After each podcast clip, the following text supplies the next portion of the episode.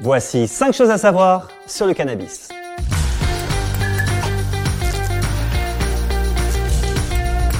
Le cannabis est la substance illégale la plus consommée au monde. Et nous les Français, on est les plus gros bédaveurs en Europe avec 17 millions de consommateurs.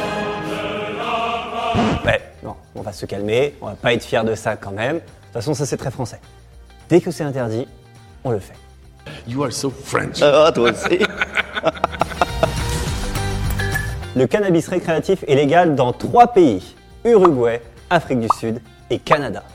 J'ai bien dit récréatif, j'ai pas dit dépénalisé.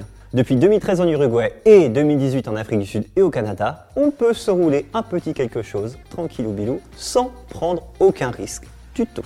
Bon, j'ajoute qu'il y a aussi trois états aux States où on peut le faire, mais pour le reste, c'est mort. Voilà, donc maintenant, si tu veux faire un petit peu de tourisme végétal, tu sais exactement où aller.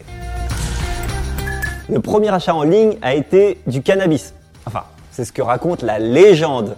Au début des années 70, les étudiants de Stanford échangeaient avec d'autres étudiants via l'ARPANET. C'est un peu l'ancêtre d'Internet. C'est encore plus vieux que le Minitel. Bon, en gros, ils se sont juste donné rendez-vous pour faire un petit bise, euh, tout simplement. Une sorte de précommande, en fait.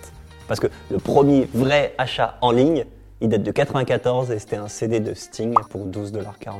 C'est quand même beaucoup moins cool. La première Bible imprimée par Gutenberg l'a été sur du chanvre. Le chanvre, c'est une des plantes qui sert à faire du cannabis. Au XVe siècle, à l'époque, la règle, la base, c'est d'imprimer sur du chanvre.